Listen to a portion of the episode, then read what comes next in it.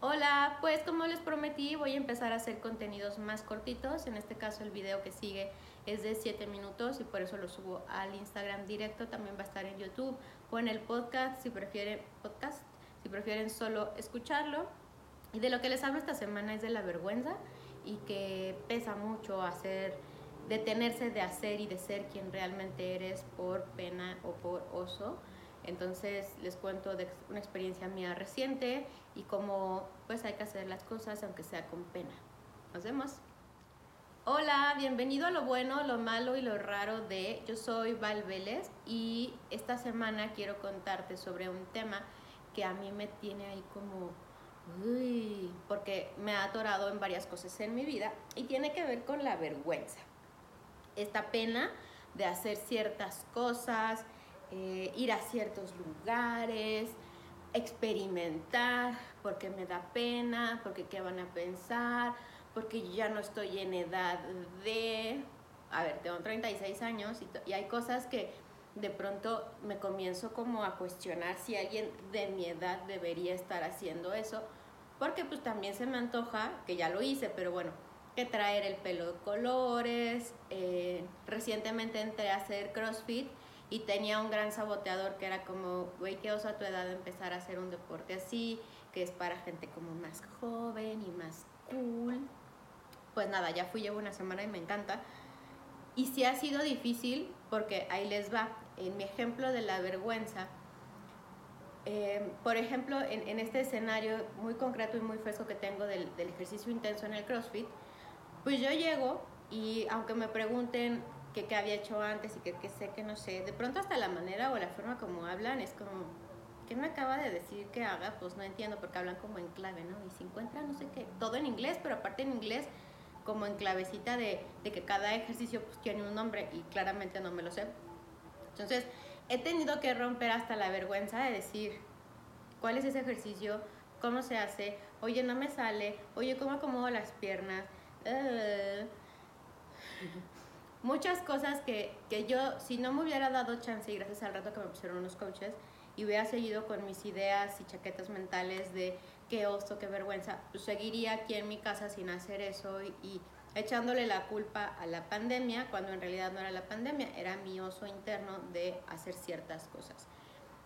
¿Qué es lo bueno de tener vergüenza? Pues que te mantiene, como se los he dicho en muchos videos, en la zona de confort que ahí pues no hay nada nuevo y está todo como muy seguro, pero también vives en una fantasía porque la realidad es que no controlas nada y nada es seguro y pues claramente este año ha sido el ejemplo para todos.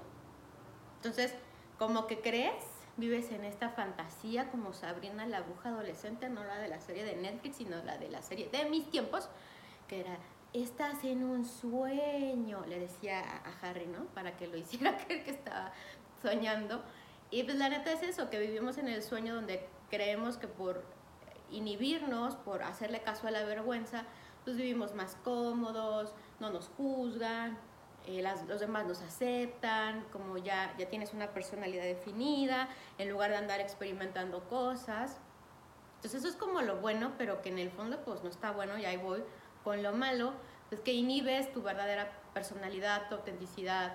Es como si te cortaras los brazos y entonces bien trágica, te cortas los brazos y ya no vives, pero te cortas posibilidades, te cortas las alas para ser quien realmente eres. Y es, pues la vida dura muy, muy corto tiempo, o sea, muy, muy rápido se va. Lo que voy que, que les he dicho es, es un solo tiro y si no lo aprovechas, pues ya valió, porque a lo mejor sí existen las otras vidas, yo sí creo en eso, pero no tenemos evidencia y no te vas a acordar a menos que desarrolles una conciencia súper elevada que ya hasta puedes rescatar memorias pasadas, pero ok, me estoy desviando. Volviendo al tema de lo malo, pues es que vivimos una vida limitada si nos estamos esperando por el oso, por la pena de que qué van a decir los demás. Y te tengo una noticia, los demás siempre dicen cosas y hay cosas de ti que no les gustan y no les van a gustar nunca y no vives para darle gusto a otros. Lo raro de tener vergüenza pues no es raro porque hasta la psicología lo explica, que tenemos tres eh, diques de contención de la psique, algo así decían los psicoanalistas, que era el pudor, el asco me parece, y la vergüenza. Entonces, no es raro que tengamos vergüenza porque, bueno, en comparación con otros animales, pues ustedes ven que los animales se rascan la cola y se las huelen los perros y así. Eh, son ejemplos medio... eh, pero la neta es esa, que, muchos animales no tienen pena. Nosotros sí, por eso somos seres sociales, según eso más evolucionados. Mi invitación concreta es que te pongas a pensar qué cosa te has aguantado por pena y cuál es el costo de tener una vida aguantándote siempre el no hacerlo porque te da pena lo que piensan los demás. Si lo haces y te atreves, me va a dar mucho gusto. Cuéntame cómo fue tu experiencia, compártenosla. Y bueno, eso es todo por esta semana.